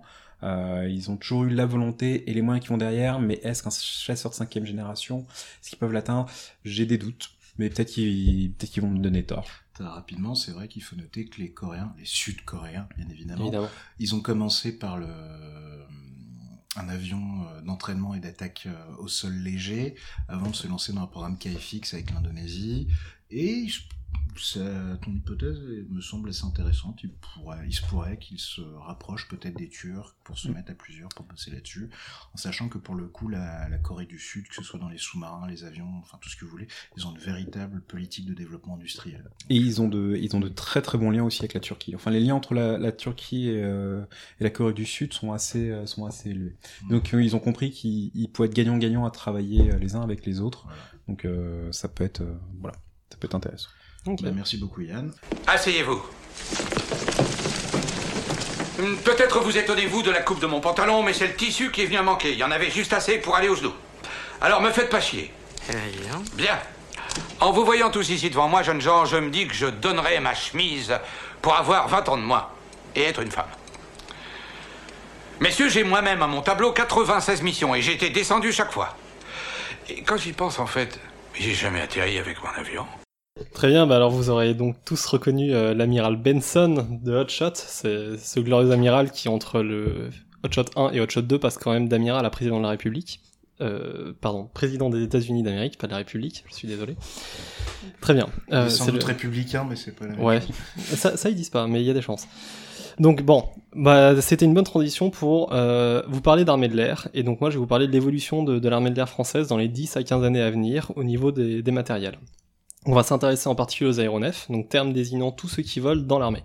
Donc on parle euh, évidemment des avions de chasse employés sur les théâtres, donc Rafale, Mirage 2000, ainsi que leurs équivalentes pour, le, pour la formation, mais également des avions de soutien, ravitailleurs en vol comme la 330 MRTT, transporteurs comme la, la 400M, avions légers de reconnaissance, avions radar AWACS, avions moins légers de reconnaissance du genre Falcon et tout autre type d'avion utilisé dans le cadre des opérations de l'armée de l'air. N'oublions pas aussi la flotte d'hélicoptères qui, bien que moins que celle de l'armée de terre, reste importante. Puma, Fennec, etc. Caracal. Donc enfin pour finir, quelques drones, Reaper majoritairement, et autres types de drones pouvant servir en force. Donc on y reviendra à la fin. En gros, de quoi nous occuper durant les 4 prochaines heures, donc c'est parti, accrochez-vous. Alors je vois euh, mes comparses commencer à débrancher mon micro, donc on va se limiter ici à l'évolution des chasseurs et des drones. Donc volontairement, je ne parlerai pas du SCAF, ça sera le sujet de la chronique de Well. Comme dirait Yann, j'y touche pas. Merci de ne pas déflorer ma chronique. Mais de rien, camarade. Donc aujourd'hui, notre armée de l'air possède deux types d'avions de combat projetables en OPEX. Mirage 2000 et Rafale, tous deux issus de la boîte d'assaut aviation. Mettons de côté les Alpha Jets, entre autres euh, prenant la patrouille de France, mais pas que, qui n'ont pas vocation à être armés. Début 2019, il y avait 254 avions de combat dans nos bases, dont 143 Rafale et 111 euh, Mirage 2000, armées de l'air et marine confondues. Récemment, les Mirage 2000N assurant une partie de la posture de la dissuasion nucléaire ont été démobilisés pour que la composante aérienne de la dissuasion ne soit remplie que par le Rafale. La loi de programmation militaire prévoit pour fin 2025 un nombre équivalent d'avions de combat, mais avec 171 Rafales, donc plus de Rafales. Cette augmentation du nombre de Rafales se fait dans la vision d'arriver pour 2030 à une armée de l'air composée exclusivement de cet avion. C'est le changement climatique, ça. Le vent souffle plus fort. Il y a plus de rafales. Oh, ce jean est Ah vraiment oui. mauvais pour vous. On arrête l'alcool. à l'alcool. Ah, bien le jean. Donc le, Ra- le Rafale qu'on trouve aujourd'hui dans nos forces est au standard F3 et passe pro- progressivement vers le standard F3R. Donc les différences sont aussi- essentiellement liées à la connectivité, à la- l'amélioration des systèmes d'aide en vol, comme le Ground Collision Avoidance System, à l'incorporation du missile RR longue portée Meteor et du nouveau pod de reconnaissance NG. À partir de, mi- de 2024, on devrait voir arriver le futur standard F4 du Rafale, dont certaines fonctionnalités seront disponibles un peu plus tôt, dès 2022, sur le euh, standard F3R. Le premier axe du F4 sera centré sur la connectivité et les communications, avec la possibilité de recevoir des liaisons satellitaires en vol. Cette connectivité accrue sera accompagnée d'un renforcement des protections cyber. Et oui. Ah, mais c'est cool en fait, on peut regarder la télé pendant l'émission. Netflix. Je ne commenterai pas cette euh, remarque. Donc, renforcement des protections cyber et généralisation du viseur de casque, euh, si tant est qu'ils aient solutionné les problèmes du viseur actuel. Je pense que c'est surtout une question de budget, mais bon. De poids sur les cervicales C'est aussi. pas une question de budget. Mais je crois c'est que les d'organisation. Ils iront à la salle se muscler le cou. Je crois que les Qataris ont déverminé un peu le. Ok. Bon, on, on, on pourra en discuter après si vous voulez. Au niveau capteur radar, le système de guerre électronique devrait également évoluer, avec un aspect renforcé pour les systèmes air-sol considérant les missions actuelles du Rafale en OPEX, en opération extérieure, donc qui sont majoritairement sur du, de, l'air-sol. L'armement devrait évoluer également. On devrait voir arriver le Mika nouvelle génération, donc le Mika NG, ainsi que certaines évolutions du Météor pour ce qui est de l'air-air. Au niveau de l'air-sol, l'appareil aura la capacité d'emporter des ASM jusqu'à 1000 kg, donc là on est déjà sur la bonne grosse bombe. Le Rafale F4 devrait aussi être doté d'une paire supplémentaire d'emports, permettant de passer de 2 à 3 emports d'armement sous chaque aile, donc d'augmenter l'armement en vol euh, à l'avenir. En sachant que le Rafale porte déjà énormément d'armement par rapport à son poids. Exactement. Et enfin, on va finir par la dissuasion nucléaire. Le Rafale F4 aura toujours vocation à assurer la dissuasion française, dans un premier temps avec la SMPA, donc le même qu'aujourd'hui. Cependant, la revue stratégique prévoyait initialement le développement d'une composante hypervéloce de la dissuasion, euh, la SN4G, qui devrait commencer à voir le jour vers 2030. Alors là, on est sur du très lointain, on est au-delà des 10 à 15 ans. La SN4G co- devrait commencer à être développée vers 2030. Il était question qu'il soit hyper véloce, peut-être qu'il sera pas finalement si hyper véloce que ça. Enfin, là, on est encore sur du rien de sûr du tout. Mais en tout cas, on devrait avoir un nouveau vecteur de la dissuasion aérienne. Et enfin, les évolutions du Rafale pour les 10 prochaines années sont cohérentes avec ses fonctions actuelles. Donc on peut euh, noter un rôle accru du multirôle en opération, une composante connectivité cyber plus grande, et la question principale qui persiste est comment le Rafale s'adaptera à l'arrivée du SCAF, et inversement, comment le SCAF s'accommodera de l'existence du Rafale. Maintenant passons au drone, ou Unmanned Aerial Vehicle en langage Shakespeare. Contrairement à nos alliés anglo-saxons, la mise en œuvre de drones dans nos forces aériennes est plus récente. Tout d'abord, nous n'avons pas d'industrie nationale produisant de drones, hormis Dassault Aviation, qui a développé le drone Neuron, mais qui était plus un démonstrateur symbolique qu'un appareil opérationnel, même s'il a permis de développer des technologies, donc de maîtriser des outils pertinents pour le développement futur de drones, par nos Pas que industries pour de des défense. drones, notamment sur la furtivité. Pas que, voilà. parlé.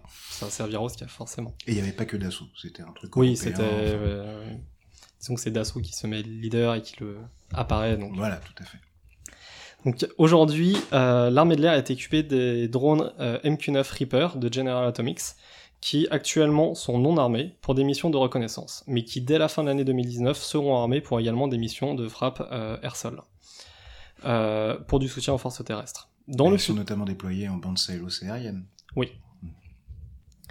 dans le futur, on devrait voir, donc on devrait aussi voir leur nombre augmenter, donc leur utilisation se généraliser peut-être sur d'autres théâtres aussi. Dans le futur, on devrait voir arriver le drone européen MAL RP RPAS, qui a été conclu dans le cadre du partenariat européen pour les forces aériennes du futur. Donc le développement de ce drone implique, impliquant Airbus, Dassault Aviation et Leonardo, est drivé par l'Allemagne. Une maquette à l'échelle 1.1 a été présentée au Salon aéronautique de Berlin en 2018, ainsi que euh, au Bourget, je crois. Bourget, oui, oui. Exactement. Et sa mise en service est prévue pour 2025. Donc là, on va noter qu'initialement, le projet de drone, euh, de, ce projet de drone était prévu pour 2020, mais bon. Ça voilà. semble mal barré pour 2020. mais- 2020, ça va être un peu short. Et même pour 2025. Oui, mais on va y On en parlera. Et donc en France, ce drone devrait remplacer certains hyper pour les opérations de surveillance. En revanche, il ne sera pas armé. C'est donc dans le cadre de l'accord avec l'Allemagne, il a été conclu qu'il ne serait pas armé, et donc la composante air-sol de frappe devra se maintenir euh, euh, Indépendamment. donc probablement sur des Reapers, euh, sauf autres euh, achats. Pour finir, pour en terminer avec les drones et donc avec cette chronique, on peut mentionner d'autres types de drones qui ne font pas officiellement partie des forces aériennes. On peut, on- ce sont les drones utilisés par les forces terrestres dans le cadre de leurs opérations. On peut citer par exemple le drone Black Hornet Nano qui est utilisé par les forces spéciales pour de la reconnaissance. Donc c'est ce petit drone qui ressemble à une libellule, euh, qui est vraiment pas très grand. Il doit faire une 10-15 cm de long, même pas. À peine. À peine, ouais. Et qui, donc, qui sert pour de la reco euh, dans, dans le cadre des, des opérations des forces spéciales. Et donc, c'est important de noter que ce type de système est amené à se multiplier dans nos armées, qui passe euh, également, pas uniquement par de l'innovation au niveau de l'industriel, mais aussi de l'innovation en interne des forces. Euh, donc, une sorte d'inno- d'innovation frugale qui permet de l'adapter au cadre des missions, euh, au cas par cas. Et soutenu par l'Agence pour l'innovation de défense, Emmanuel. Exactement. Tout à fait. Donc pour conclure, on a surveillé ici deux des composants de notre armée de l'air, mais qui devraient représenter, avec le développement du SCAF, les principaux enjeux de développement dans les 10 ans à venir. Donc reste à s'assurer maintenant que les budgets suivent, mais ça c'est plus vraiment notre ressort. Bah, merci Nicolas. Moi j'ai une question pour, euh, rebondir euh, sur l'Euromal, le drone européen.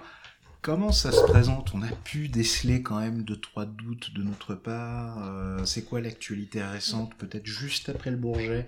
Ils ont Ouais. eu, euh, la décence d'attendre la fin du Bourget pour euh, annoncer deux trois trucs qui sentent pas trop bon pour ce projet? Bah, ça- ça- probablement, ils ont probablement attendu la fin du Bourget pour en parler. Mhm. Alors il y a eu un rapport de la Commission des Affaires étrangères et de la Défense du Sénat qui est sorti sur le drone, qui a mentionné plusieurs problèmes, et entre autres un problème d'obésité euh, du drone. Euh, fait- alors c'est présenté comme ça, euh, on avait dit pas le physique, je sais. Body Donc- shaming. Donc le, le, le drone tel que présenté aujourd'hui implique euh, deux moteurs de 5 tonnes chacun pour une, un- une masse totale de 11 tonnes. Euh, pour comparaison, le Reaper fait 4,5 tonnes. Bah oui, il a Donc c'est- moteur, mais pourquoi deux moteurs? Alors, euh, à première vue, ça serait une demande euh, allemande. Donc là, euh, à voir éventuellement si tu as plus d'infos là-dessus. Ça serait lié euh, à une différence d'utilisation. C'est-à-dire que nous, on en a une, utilisa- une utilisation principalement sur des terrains euh, d'opération extérieure, Mm. Mali, Levant, là où un moteur suffit largement. L'Allemagne plutôt pour de la surveillance euh, urbaine nationale, où un deuxième moteur là pourrait servir en cas de défaillance du premier. En tout cas, c'est ce que j'ai vu dans, dans les articles. Voilà, c'est ça. C'est que Euh, avoir un drone de 11 tonnes qui se pète la courge euh, Sur plein Berlin ou Hambourg, bon. Mais du coup, s'il y a qu'un seul moteur, ça fait 11 tonnes, moins 5. Donc, donc, donc, en Donc- gros, il y en a qui veulent un drone pour faire la guerre et d'autres pour flasher les, auto- les bagnoles sur l'autoroute, c'est ça? Non, ce sera Ça- uniquement pour flasher les cyclistes mais- en fait, parce qu'ils ont bien Ah vu non. que ouais, ils Ah foutaient le dawa partout. Ah non, ah. C'est un peu schématisé, mais oui, là, je pense qu'il y a une différence d'emploi claire. Euh, L'Allemagne n'est pas autant impliquée que ce que nous, on peut l'être sur les théâtres euh, d'opérations extérieures. Donc, oui, ça doit bloquer au niveau de, de l'utilisation finale. On peut noter que c'est mal embarqué pour l'instant. Puis il y avait une Euh, dimension de coût, c'est-à-dire qu'il était lourd, mais aussi il était très cher. C'est pour ça que ça a été retoqué par la, par la France et l'Espagne, notamment. Ouais, non, c'est un ensemble de facteurs. Donc, en tout cas, il y aura sûrement euh, d'autres propositions. et inutile. C'est bien, c'est bien, c'est comme on veut. C'est la C'est France très européen. C'est quand même très, très européen. Non, non, non, non, non, non, Je plaisante, oh là là. Non, mais Je suis sobre, je Il peux. est quand même intéressant, important que l'Europe euh, ait sa propre filière Oui. de drone, quoi. On peut pas rester. Disons que c'est important qu'il y ait une, une solution qui soit trouvée, les un Américains, accord. les et- Israéliens sont leaders du domaine, Ouais. les Russes, les Chinois se positionnent très, agressivement dessus. On peut pas se permettre de rester. Non, non, bien sûr. Donc, faut qu'il y ait une solution qui soit trouvée, un accord euh, entre toutes les parties pour arriver à développer ce est En espérant que pour 2025, ils finissent par, euh, on va parler de choses un petit peu plus militaires, avec le meilleur avion au monde. Euh, le Rafale, est-ce que l'armée de l'air compte s'équiper de plus de Rafale que les commandes prévues afin de remplacer les derniers Mirage 2000D ou euh, C qui restent dans les effectifs de, de l'armée de l'air Alors bah aujourd'hui, euh, il y, cent- il y en a 143 dans, nos forces aériennes. On va passer à 171 euh, dans le cadre de la LPM. Donc il y a forcément des commandes de Rafale qui sont prévues. Euh, du F4, donc euh, début janvier 2019, euh, il y a une annonce sur une commande de 30 Rafale F4 qui, qui, qui, était prévue. Et j'ai entendu dire, euh, donc en lisant des articles, qu'on parlait déjà d'un standard F5 à l'avenir. Donc là, on part vraiment sur du Rafale euh, sur du long terme. Enfin, on n'est pas prêt de l'abandonner, notre, notre Rafale. Donc oui, il y en aura d'autres qui sont commandés au fur et à mesure pour remplacer euh, les 2000. Et... C'est-à-dire qu'on sera dans, dans un remplacement euh, avion pour avion, parce que là tu citais 254 avions, je crois, de combat, Oui. quelque chose comme ça. Est-ce qu'on aura 254 rafales ou euh, On sera du plus 100% rafale en fait. Oui, mais est-ce que ce sera avion pour avion? Parce que Euh. d'après les derniers chiffres, enfin, en termes de commandes fermes, on était aux alentours de 180, enfin de prévu par la LPM. Oui, on sera pas encore à totalement que du Rafale pour la fin de la LPM. Après, c'est un objectif euh, plus lointain. On va faire tourner, je pense que ça dépendra aussi des, de la chaîne de production de, Et des de. Dassault, ouais. des exportations qui et seront des- liées, signés, ouais. l'armée de l'air n'est pas prête d'avoir les deux nouveaux Rafales avant un petit moment, puisque l'export va, va être prioritaire. Mais bon, Mhm. c'était un des objectifs aussi. Oui, voilà, production. Ouais, Puisqu'on est dans le rafale, moi j'ai une dernière question. C'est euh, une thématique plutôt d'actualité. Et puis tu as parlé euh, des- enjeux en termes de connectivité, par exemple, dans les nouveaux standards. Et euh, donc ma question, c'est simplement savoir quelle sera la place, enfin si elle a été anticipée, de tout ce qui est intelligence artificielle dans le futur, dans le futur Rafale, en tout cas dans les dans les standards qui vont arriver. Est-ce qu'on sait déjà quelle place ça va prendre? Alors au niveau de la connectivité, ben euh, comme je disais, au niveau des, futurs standards à venir, c'est surtout une amélioration de la connectivité, euh, système de radio chiffré pour le standard F4, donc euh, toujours dans le cadre de la protection contre des attaques cyber ou autres écoutes, liaison satellitaire, donc là sur le côté connectivité. L'IA à première vue, de ce que j'ai pu en voir, serait plus lié au, à la maintenance de la- de l'appareil en tant que tel. Donc l'IA serait utilisée pour le diagnostic des problèmes de manière plus efficace que euh, en passant uniquement par du, du check-up humain. Et pour la prédiction de la maintenance, donc l'IA servirait à pouvoir euh, anticiper euh, le remplacement de certaines pièces ou, ou autre. Mhm. Après à compléter, euh, si vous avez d'autres infos sur le sujet, moi j'avoue j'en ai pas. Euh, Il y a l'initiative du euh, Man Machine Euh, Teaming, mais là c'est pour le SCAF, et voilà. On reviendra peut-être après. mais- peut-être que ça un Mhm. jour ça passera sur Rafale, aucune idée, mais Pour rebondir sur la maintenance, euh, on- c'est pas un sujet qui est beaucoup abordé, mais au niveau du Rafale, il y a eu de gros gros travaux qui ont été faits avec différents logiciels et euh, qui permettent d'avoir une maintenance quand même au top avec euh, le logiciel Harpagon et euh, je crois qu'il y a Cimad aussi. Enfin, vraiment. Harpagon. Non, non, mais c'est. C'est euh, pour faire des économies. Non, mais c'est, c'est- on, on rit, on rit, mais c'est des logiciels qui sont très très bien pensés. Ah ouais, non, mais- qui sont euh, qui sont très très efficaces et euh, qui permettent d'avoir un suivi des pièces, un suivi des vols. Euh, de, enfin, vra- c'est vraiment génial. En gros, c'est le, le programme Alice du F-35, mais parfait. Voilà. Rien Alors que le, ça, rien que ça. le, le, le, le la Alice, le Alice, c'est une malédiction pour pour le F-35, mais au niveau du Rafale, ça a été pensé de manière plus pragmatique, mais aussi plus efficace. Et donc euh, voilà, c'est des petits détails dont on parle jamais quand on parle d'avion de chasse. C'est plus intéressant de parler de bombes, de, de chasseurs, etc. Mais là maintenant, ça a quand même un rôle fondamental pour une armée de La- l'air. L'avion vole pas sans, sa main- sans une maintenance adéquate et Ah oui, Ah bah pourtant le en tout cas, F-35 il de vole, manière non sécure- Il ne vole pas de manière sécurisée. Non, mais le, ce, ce genre de système avec le Rafale, euh, on va le comparer avec son concurrent direct, le- l'Eurofighter. L'Eurofighter, quand même, en Allemagne, toutes les 1000 heures de vol, il doit, l'avion doit passer 14 mois de maintenance. C'est énorme. Effectivement. C'est énorme. Avec le Rafale, ça n'a pas lieu parce que justement, tout l'entretien était pensé en amont C'est de, plus de A à fluide. Z. C'est. 10 fois plus fluide. Donc au 14 fur- mois, l'avion, 14 mois dans une usine. Merci pour ces détails, euh, Yann. Voici votre nouvel ailier. Ça déchire. Permettez-moi de vous présenter l'avenir de la guerre cybernétique. Il est totalement autonome. On parle d'une machine là? Il va tous nous remplacer. Que vous croyez qu'ils vont nous remplacer par cette machine Nous possédons des choses que les ordinateurs n'auront jamais, telles que l'instinct, les sentiments, le sens moral. Et de quoi avez-vous peur Vous vouliez être à la pointe Vous y êtes. Si vous voulez mon avis, la guerre ne devrait pas être réduite à un jeu vidéo. Les plus esthètes et cinéphiles d'entre vous auront reconnu le film Furtif de 2005, navet parmi les navets, qui a néanmoins le mérite, entre deux répliques beaufs et sexistes, d'aborder certains des enjeux que je vais évoquer dans cette chronique. Et j'en suis le premier surpris. Au passage, si un jour le podcast Deux heures de perdu veut s'infliger cette bouse, c'est avec une joie non feinte que je me mets à leur disposition pour le défond euh, en livrer une critique experte, nuancée et argumentée. Bref, Nico vient de vous présenter les enjeux de l'armée de l'air à moyen terme, moi je vais viser l'horizon 2040, en élargissant un peu le propos, puisque ce, de ce qu'on sait aujourd'hui, le renouvellement de nos capacités aériennes devrait s'inscrire dans un cadre multilatéral, le SCAF. Bon, on ne va pas revenir sur la genèse du programme Système de combat aérien futur, on en a déjà parlé dans de précédents épisodes, difficile d'y échapper en effet, mais pour rappel, Dassault Aviation s'est vu confier le rôle de leader industriel du projet avec Airbus comme partenaire principal. Thales, Safran ou encore l'allemand MTU pour la motorisation sont également de la partie. De même qu'une myriade d'entreprises de taille plus modeste évidemment. Plusieurs choses importantes se sont passées lors du dernier salon du Bourget pour le SCAF.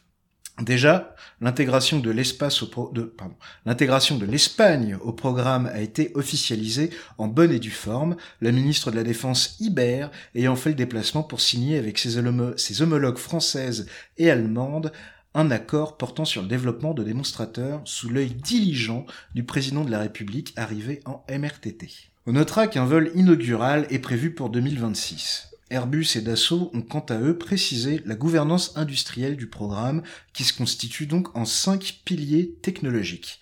Avions de combat avec le NGF, système de système, remote carriers, simulation et propulsion. Oui, j'adore mon accent américain. Écossais. C'est pas écossais? Non, non, là c'était pas écossais, non, pas du tout. Alors, le plus important de ces cinq piliers porte bien évidemment sur l'avion de combat de nouvelle génération ou NGF pour Next Generation Fighter. D'ailleurs, pour être taquin, on notera le choix paradoxal de la langue anglaise, alors que, comme il a été précisé tout à l'heure, nos amis d'outre-Manche ont annoncé leur ambition de produire un concurrent direct avec le Tempest. D'ailleurs, n'hésitez pas à suggé- suggérer des vrais noms pour le NGF sur Twitter. On va peut-être faire un petit concours ou je ne sais quoi. Vous aurez à gagner toute notre estime.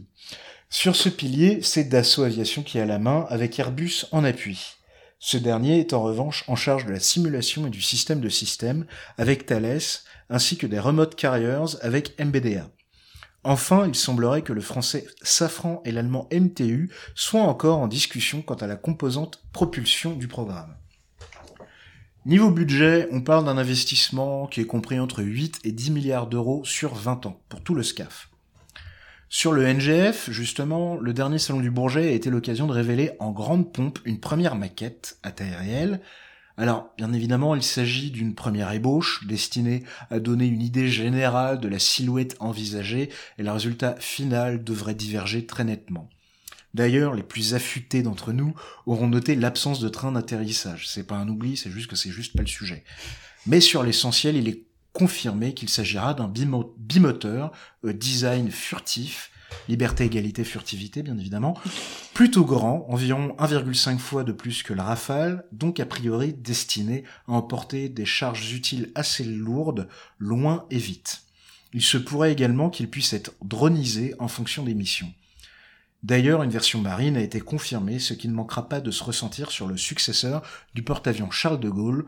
On évoque euh, dans les bruissements actuels un porte-avions nouvelle génération de quelques 70 000 tonnes contre 42 500 tonnes pour le Charles de Gaulle et plus de 100 000 tonnes pour euh, les Américains de la classe Gerald Ford. Il y a encore de la marge, bien évidemment, mais hé, c'est pas la taille qui compte. Mais revenons à nos avions. Je vous ai parlé de remote carrier, mais quoi que c'est donc au juste à mi-chemin entre le missile et le drone, il s'agit d'un ensemble de senseurs et d'effecteurs déportés destinés à appuyer le, ne- le Next Generation Fighter en redonnant un peu de nombre à notre aviation de combat. Dans une, logique qui n'est pas sans rappeler le concept américain de Loyal Wingman, équipier loyal. En gros, il y en aura de plusieurs types. D'ailleurs, RB Airbus et MBDA ont dévoilé, dévoilé plusieurs concepts au Bourget à charge pour ces systèmes, moins coûteux que des avions de combat, de mener des missions de leurrage en se faisant passer pour des avions afin de saturer les défenses adverses, ou encore de faire de la reconnaissance ou du renseignement, ou même pour les plus gros d'entre eux, de déployer des armes comme des bombes ou des missiles pour préserver au maximum les vies de nos pilotes ou surprendre l'ennemi. La volonté affichée est clairement de pallier la démocratisation des systèmes antiaériens modernes. D'ailleurs, sur ce point, on souhaite faire un gentil coucou à Passion Serfa. On sait qu'il nous écoute et qu'il aime beaucoup les systèmes antiaériens. Donc voilà, on pense à lui, on en a parlé. Hein voilà. S'il vous plaît, libérez mon chat. Tout ceci afin de conserver notre capacité à entrer en premier sur un théâtre. Et ce, quitte à mettre au chômage ces petits artisans du SEAD que sont les Wild Weasels, entre autres. Alors le SEAD, c'est la Suppression of Enemy Air Defense. En gros, la lutte contre les systèmes antiaériens ennemis. C'est un art exigeant, risqué et difficile, d'où l'intérêt d'essayer de préserver au maximum nos pilotes. On y revient, le SCAF n'est donc pas uniquement qu'une question de matériel, mais aussi de concept et de doctrine d'emploi. L'ambition n'est rien de moins que de réinventer le combat aérien pour conserver l'avantage. D'ailleurs, la Direction générale de l'armement diffusait sur son stand une vidéo illustrant rapidement quelques pistes envisagées pour le combat aérien 2040. On mettra le lien de la vidéo sur Twitter et dans la description du, euh, podcast. Enfin, de l'épisode. On notera néanmoins que cette logique de combat collaboratif connecté de système de système mêlant avions habités, drones et autres remote carriers, si elle est alléchante à juste titre, comprend néanmoins des points sur lesquels il faudra rester très vigilant. Dépendance au réseau, notamment les liaisons satellites que Nicolas évoquait tout à l'heure, risque cyber, capacité à opérer en mode dégradé, etc., etc. Mais bon, il est évident que les gens qui sont aux manettes ont ces soucis en tête. Personnellement, je regarde juste qu'il n'y ait pas étendu le partenariat au Japon pour avoir des avions qui se transforment en robots géants comme dans Macross, mais bon, je dis vague. Vague. Enfin, bien évidemment, il y aura une phase de tuilage avec le Rafale qui continuera de voler et d'évoluer. On travaille actuellement au standard F4, comme Nicolas le disait, et le F5 est dans toutes les têtes. Bref, le Rafale n'a pas fini de voler. Oui, donc vive le Rafale. C'est bien, c'est bien parce qu'en fait, toutes nos... Désolée pour cette... On conclut toujours par vivre le rafale. ouais. Ouais, on conclut Oui. toujours par le Rafale. Et euh, du coup, j'ai posé une question qui n'est pas sur le Rafale, mais euh, euh, voilà, compte tenu des éléments dont tu nous as parlé, des, des- des éléments anticipés sur le SCAF, etc., euh, ce qui est recherché en fait dans le SCAF, est-ce qu'on peut parler d'une américanisation du combat aérien ou pas? Alors c'est vrai que d'un côté, on peut observer qu'on se calque quand même assez largement sur des concepts euh, qui sont très américains. Je parlais du Loyal Wingman, le fait d'essayer d'avoir des, euh, des drones pour appuyer les avions de chasse, etc. Le fait d'avoir un NGF qui ressemble quand même pas mal à un F-22, qui est furtif, etc. C'est vrai que c'est assez clair. Après, on est dans le cadre de l'OTAN. Il faut avouer que d'un point de vue technologique, c'est eux qui sont en pointe. Même si ça merde un peu avec le F-35. L'idée, c'est d'éviter ces écueils. Mais faut quand même admettre que la tentative du programme SCAF, c'est justement d'être euh, de conserver une autonomie stratégique sur euh, un secteur quand même, un domaine de très très haute technicité qui est l'aviation de combat et d'avoir notre propre filière, notre propre euh, matériel, tout en étant compatible et interopérable avec les solutions américaines dans le cadre de l'OTAN. Mais voilà, d'essayer d'avoir notre propre truc. Donc euh, ouais, mais il faut quand même noter que que ce soit la Turquie, comme on le disait tout à l'heure, la Chine, la Russie, etc. Tous les pays s'alignent sur ce standard-là et on peut pas se permettre de rester un peu en retrait.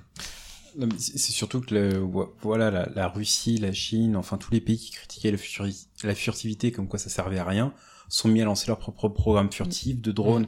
Donc euh, j'ai envie de dire, on, on suit un mouvement qui a déjà été lancé par les Américains. Les Américains ont été précurseurs et euh, tout le monde a suivi en ayant émis euh, tout un tas de critiques comme quoi les Américains faisaient n'importe quoi et tout le monde. Après, on n'est pas obligé de faire exactement la même chose. Oh oui, oui, c'est sûr. Après, En tout cas, faut l'enjeu, juste faire les mêmes erreurs. l'enjeu Voilà. va être l'interopérabilité, du coup. L'idée, c'est quand tu arrives en deuxième, c'est de voir les écueils et les Mmh. erreurs Du que premier. le précurseur a fait pour euh, Poulidor. On va bien Poulidor nommer. Euh.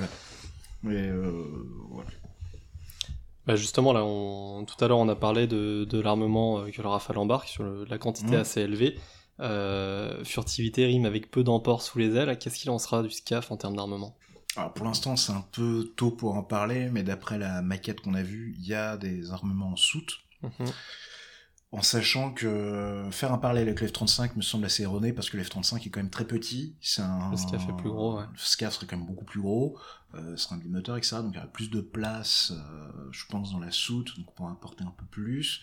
Et euh, même si t'as un avion furtif, euh, s'il y a besoin euh, pour aller taper des, des pick-up au Mali ou je ne sais quoi, j'espère qu'on n'y sera pas à l'horizon 2040, car 2045, hein, j'espère, Inch'Allah. Mais bon, euh, si la On mission n'exige pas, la tu peux possibilité d'avoir un emport sous l'aile, tu peux euh, avoir des, au besoin. Les F-35 ou les F-22 peuvent avoir des armements sous aile, Ok. donc euh, ça pose pas trop de problème à ce niveau-là. Et à, à prendre un exemple, je pense que le, le Su-57 russe est plus intéressant au niveau d'emport de soute, puisque le, le, le Su-57 est fait pour emporter des, des missiles de croisière en soute, parce que le F-22 américain n'a n'est pas, pas, fait conçu pour. pour. Il a pas été conçu Voilà, pour. Donc un avion c'est- euh, supériorité aérienne à la base. Oui. Intercepteur. En sachant que euh, ce qui est intéressant aussi de noter, c'est euh, alors certes tu parlais de, de l'A2SM d'une tonne, mais la tendance va quand même plutôt à une mita- miniaturisation des, des, des munitions justement contrôler les effets Ouais. et réduire au maximum les dommages collatéraux. Oui, c'est l'exemple qui souvent été mis Voilà. en avant. ouais. Donc, Et c'est là où justement peut y avoir une complémentarité entre le Rafale et le SCAF. Rafale Ouais, avec euh, armement euh, en quantité, le SCAF moins d'armement, mais la furtivité qui lui permet de percer, des terme- défenses. et puis pour laisser passer Rafale. utiliser des, des remote carriers ou Mm. des, euh, des drones pour justement aller de- mettre en œuvre des armements au plus près de l'ennemi et se préserver. Enfin, c'est tout un écosystème. Bon, comme tu parlais de, de limiter les, euh, les dommages collatéraux, euh, par rapport à la dissuasion nucléaire, euh, il bien quoi que le... Non mais c'est vrai, on va, on va limiter les dommages collatéraux. L'arme nucléaire de faible intensité. Non, non, Non, non, non. non. Non C'est pas discriminant, c'est une arme de destruction massive, donc non. Oh. Mais c'est- C'était une blague. Oui, on a bon. compris, on a compris. Bon, est-ce que le SCAF va euh, transporter le, donc le futur vecteur de la dissuasion nucléaire, un peu comme le Rafale, et est-ce qu'il va continuer à transporter ce- cette magnifique technologie des années 70 qui est la B-61 américaine Alors, pour les Allemands? Oui, pour les Allemands. Alors, c'est intéressant comme question. A priori, euh, la France a quand même confirmé qu'elle voulait pérenniser le, le- la composante aéroportée de la dissuasion. Nicolas a parlé de la SN4G. Euh, ça m'étonnerait qu'on s'amuse à développer un nouveau missile nucléaire air-sol pour le Rafale, pour ensuite le béné euh, 5-10 ans après, une fois que le SCAF arrive. Enfin, je verrais pas trop l'intérêt. Donc je pense que ça, ce serait pérennisé. Mais la question par rapport aux Allemands est très intéressante. Est-ce que, d'un point de vue politique, euh, il y aura encore des... Parce que, pour ceux qui l'ignorent, dans le cadre de l'OTAN, il y a des armes atomiques qui sont pré- pré- prépositionnées dans certains pays d'Europe, dont l'Allemagne, des, B, des B-61, qui sont des, armes euh, nucléaires qui sont une conception très ancienne, des 70. Est-ce que le NGF a vocation à emporter cet armement? Est-ce que cet armement a vocation à persister? Est-ce que les Russes vont, est-ce que pardon, les Américains vont renouveler les stocks d'armes qui sont prépositionnés dans le cadre de l'OTAN euh, et remplacer les B-61 par d'autres types d'armements? J'en ai aucune idée. Voilà. Mais c'est une question qui. Politiquement, c'est impossible euh, d'avoir une idée de, de ce qui va être fait. hein. C'est- Politiquement, il est c'est impossible. trop erratique. Mais euh, voilà. Su- surtout avec une Allemagne euh, qui, qui est quand même anti-armes, qui aborde tout ce qui est lié à l'armement, hein, euh, qui, C'est plus compliqué que ça. Mais ouais, qui met au point des drones pour pouvoir contrôler des En voitures, cas, mais euh, le contexte non. allemand, Des vélos. américain vis-à-vis de l'OTAN, etc. C'est dur de pas se. de quoi demain sera fait. c'est voilà, une on question soit du côté allemand du côté américain. Est-ce que la France a accepté d'avoir des armements nucléaires voilà, allemands, euh, russes, enfin, pff, T'arrives montés pas, hein. sur son NGF euh, Ça, est-ce qu'on a. ouais. Est-ce que les Américains le voudront Hmm. Oui. pour tuer la concurrence Enfin, on ne sait pas. C'est Bah, c'est compliqué. pour le, pour le rappel, une B-61, c'est une bombe nucléaire sans aucun guidage, ça tombe. Oui, c'est une bombe à de- mais il faut quand même basique. pouvoir l'intégrer. En termes d'interopérabilité avec la SN4G ou la SMPA, c'est pas si simple. Non, mais c'est surtout, enfin, euh, c'est surtout en termes d'emploi. Enfin, euh, quand on est dans un monde avec, on déploie des armements hypersoniques ou des, un simple missile de croisière avec une capacité nucléaire, et on continue à intégrer une bombe qui tombe. Ouais, parce que tu pars du principe que c'est une arme d'emploi ou je ne sais quoi, c'est juste un truc politique. C'est Hmm, ça, ouais. c'est Oui, c'est sûr. c'est un, c'est un- symbole. On vous confie des, double, le double des clés de- d'armes nucléaires chez vous, euh, Mm. vous comptez. Voilà, c'est ça. Voilà. C'est euh, ouais. c'est tout. C'est pas fait pour être déployé comme n'importe quelle arme nucléaire, j'espère. Surtout avec les La réponse à cette question dans 10 ans. Même un peu plus, je pense. Mais, euh, allez. L'année dernière, j'ai été 322 jours en déplacement. J'ai parcouru l'équivalent de 350 000 miles en avion. La Lune n'est qu'à 250. Tout ce que vous détestez probablement dans les voyages me donne l'agréable sensation d'être chez moi. Bienvenue, monsieur Bingham. Ah, Léonard de Vinci, les premières tentatives pour voler, l'aventure des premières traversées de l'Atlantique, la poésie de Saint-Exupéry. Tout ça, ça fait bien rêver, hein, mais il faudrait quand même pas oublier qu'Icare, ce rabat-joie, nous avait quand même clairement dit de faire un petit peu gaffe à ne pas trop voler dans les plumes de notre chère Dame Nature. Parce que comme l'illustre le petit extrait sonore mis en introduction, aujourd'hui on est quand même loin de la poésie des studios Ghibli dans Le vent se lève. On parle de trafic aérien, et plus vraiment d'un homme seul dans sa machine face au ciel. Vous l'aurez sans doute deviné, je vais vous parler d'aéronautique et d'écologie. Spoiler alerte, je ne parlerai que du secteur civil. D'abord, désolé pour les déceptions. D'abord parlons chiffres. Le dernier rapport de l'OACI, Organisation de l'aviation civile internationale, indique que l'industrie aéronautique se porte plutôt bien, puisqu'en 2017, plus de 4 milliards de passagers ont pris l'avion, soit 7,2% de plus qu'en 2016.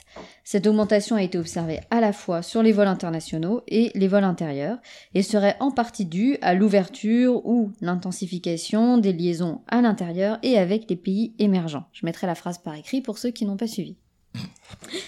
Euh, je n'ai pas eu, euh, je, n'ai pas les chiffres mondiaux, pardon, mais en France, les vols sont majoritairement pour du loisir, assez peu, euh, environ 20% pour des raisons professionnelles. N'oublions pas le fret, hein, euh, 56 millions de tonnes transportées par les airs en 2017, également en augmentation d'environ 10% par rapport à 2016, ce qui ne se fait pas au détriment du fret naval, juste petite précision au passage, qui est également en augmentation. Sans oublier la petite phrase que l'on entend à toutes les sauces, dans 20 ans, on prévoit deux fois plus d'avions en circulation. Voilà, donc le décor est planté, venons-en à l'écologie. Quelle est la place du trafic aérien dans les émissions de gaz à effet de serre et son impact sur l'environnement? Bah, La réponse, elle n'est pas si simple. On dit souvent que l'aéronautique représente 2% environ des émissions de CO2 à l'échelle mondiale. Mais attention, on ne parle ici que du CO2 et non des autres gaz à effet de serre ou encore des traînées de condensation ou des cirrus. On ne parle que du trafic aérien international, on ne parle pas des vols internes, ce qui doit encore faire nuancer nos propos. Autre idée, souvent reprise dans les médias, un kilomètre en avion pollue autant qu'un kilomètre en voiture individuelle, en termes d'émissions de CO2, hein, toujours. Voire moins, selon les avions. Voire moins selon les avions, mais disons que voilà, l'idée qui revient souvent, c'est un kilomètre avion égale un kilomètre voiture individuelle. Mais par contre, 45 fois plus d'émissions qu'un kilomètre en TGV. Quand il démarre. Désolée, c'était facile. Euh, évidemment, faut toujours être modéré hein, quand on affiche des chiffres. Le transport routier, du fait de son utilisation qui est bien plus importante, il reste quand même à l'origine d'environ trois quarts des émissions dues au transport. Chaque pays a aussi sa propre politique énergétique, donc de régulation des émissions de gaz à effet de serre, etc., etc. Je vais aller droit au but. Des lectures que j'ai pu faire sur le sujet, j'en ai conclu que oui, l'aéronautique, les avions, ça pollue peut-être plus que ce que l'on pense. Il y a encore des études scientifiques qui sont à mener. Et oui, il faut se pencher clairement sur cette question pour ne pas saper les efforts écologiques réalisés dans d'autres secteurs. Oui, mais je me permets juste une chose, la lecture euh, litre par kilomètre euh, par passager est quand même assez biaisée dans le sens où avec un vol en avion, tu fais plus de kilomètres souvent que euh, toi toute l'année avec ta voiture. Donc, euh, Exactement. Ça va plus vite et plus loin. L'usage n'est pas du tout le même. hein. Voilà. C'est-à-dire qu'on prend rarement la voiture pour se rendre en Guyane. Euh, c'est compliqué. ça se fait, ça se fait sûrement. en vélo, franchement, euh, ça prend du temps. Voilà. mais donc l'usage n'est pas le même. Et c'est vrai que quand on prend l'avion, par définition, l'empreinte, entre guillemets, ce qu'on appelle l'empreinte carbone, qui est un calcul qui est savamment affiché sur les billets d'avion maintenant, euh, est généralement de toute façon plus élevé à la fin de l'année. Si tu fais le bilan, effectivement, tu prends l'avion, tu as une empreinte carbone plus élevée. Donc euh, c'est pour ça que les chiffres sont un petit peu biaisés et qu'il faut éviter non Faut plus de, de- recul, de- voilà, faut prendre du recul. C'est pas si simple et euh, c'est pas non plus euh, grand Satan. Voilà, donc oui, ok, ça pollue, faut faire des efforts, il faut être vigilant. Ça c'est dit. Mais est-ce que la solution, justement, c'est arrêter tout le transport aérien? Comme on l'a dit, aller en Guyane en voiture, c'est compliqué. Et euh, demander aux populations d'arrêter de prendre l'avion et d'arrêter de voyager, c'est compliqué aussi. Voilà. Donc je suis, je suis pas sûre que si on demande à des pays qui dépendent beaucoup de, ces- de l'industrie aéronautique d'opérer un demi-tour radical du jour au lendemain, ils soient tout à fait consentants Ou sur la du chose. tourisme. Ou du tourisme, La par France, exemple. par exemple. La France, par exemple, mais pas que. Euh, les vols intérieurs aux États-Unis, sans ça, je pense qu'ils seraient quand même un petit peu embêtés. Oui. Ou en Les Chine pays qui comptent sur euh, l'arrivée de médicaments par avion ou autre. aussi. Voilà, accès, certaines Au îles, hasard. enfin bon. On sent ton tropisme. Ouais. Donc il y a des progrès clairement à faire, mais il faut souligner que le secteur aéronautique a été un des premiers à se positionner sur son impact environnemental. Soyons un peu plus positifs.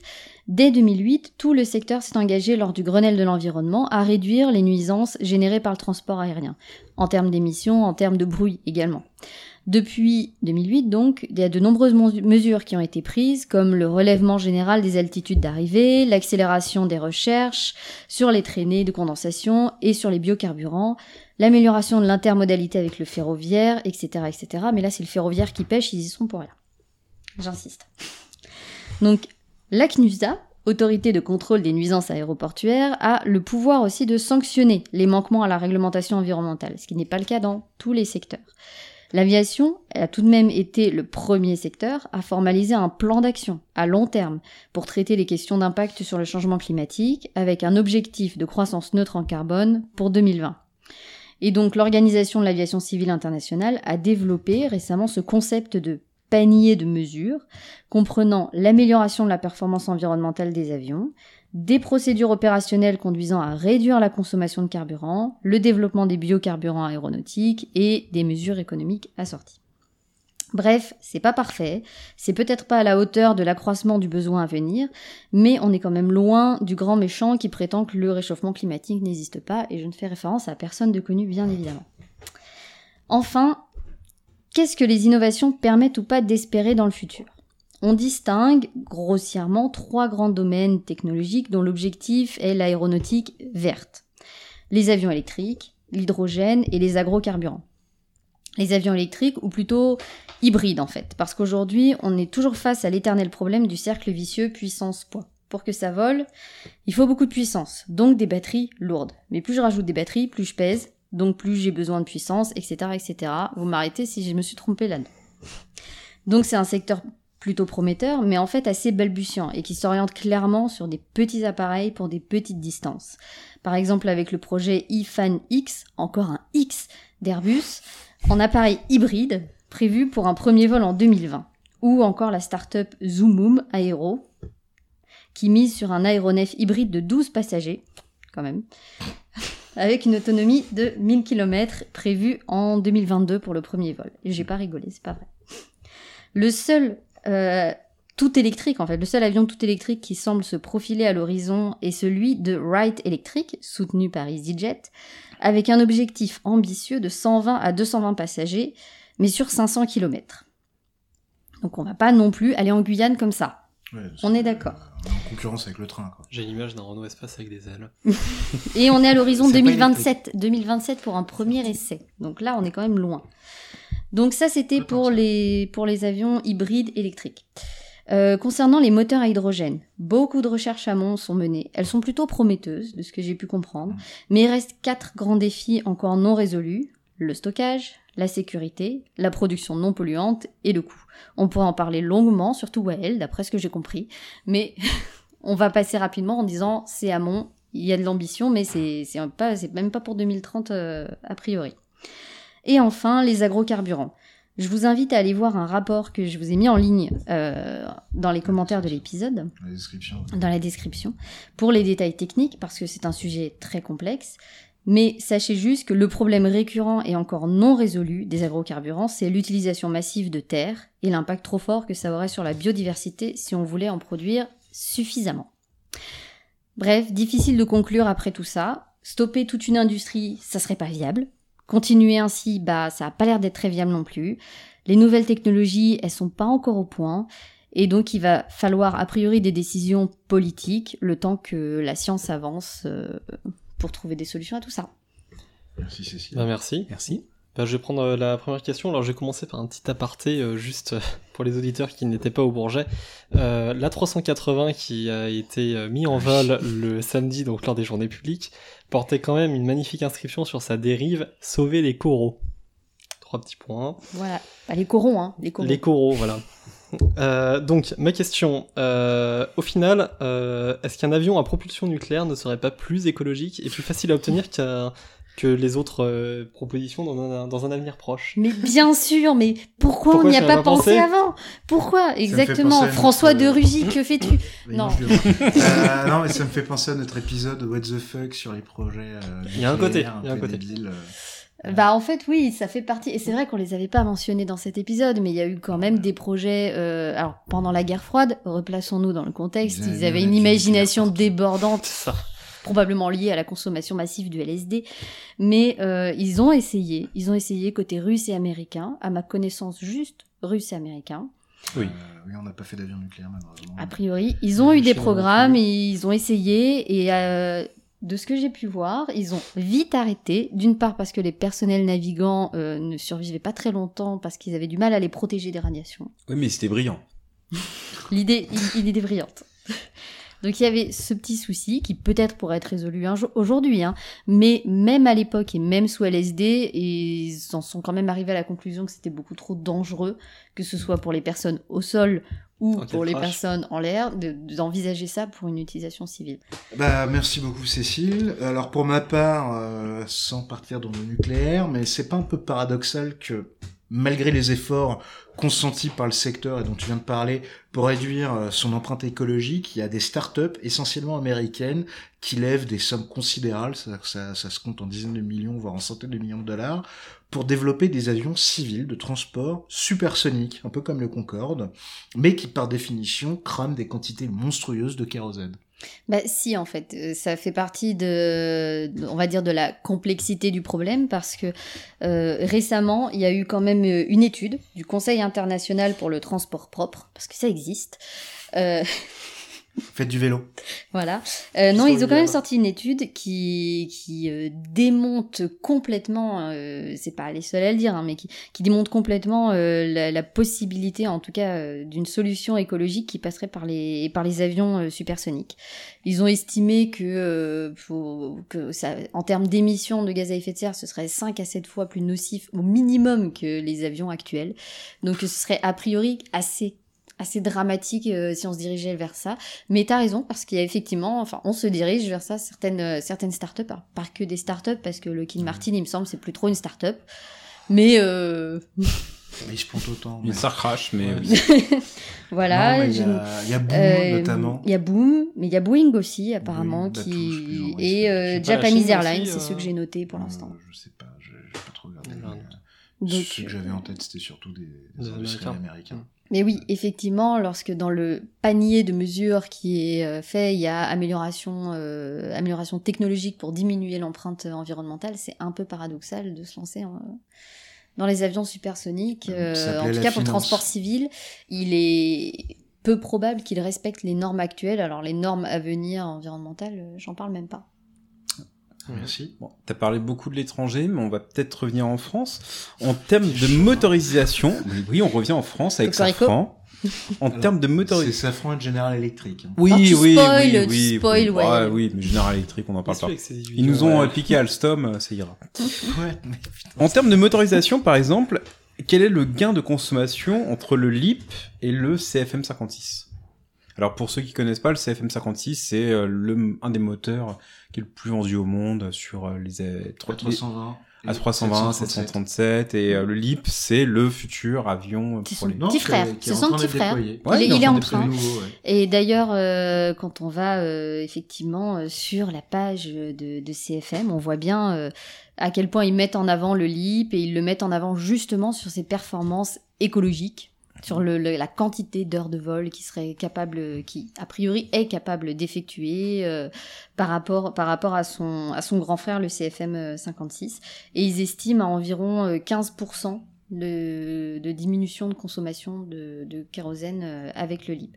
Après, euh, je sais plus quand est-ce qu'il a été mis, euh, quand est-ce qu'il a été mis en années, circulation. C'est pas, années, voilà, c'est récent. c'est Donc à voir Bah, sur, le long Max, terme. Sur le 737, 737 Max la 320 Voilà.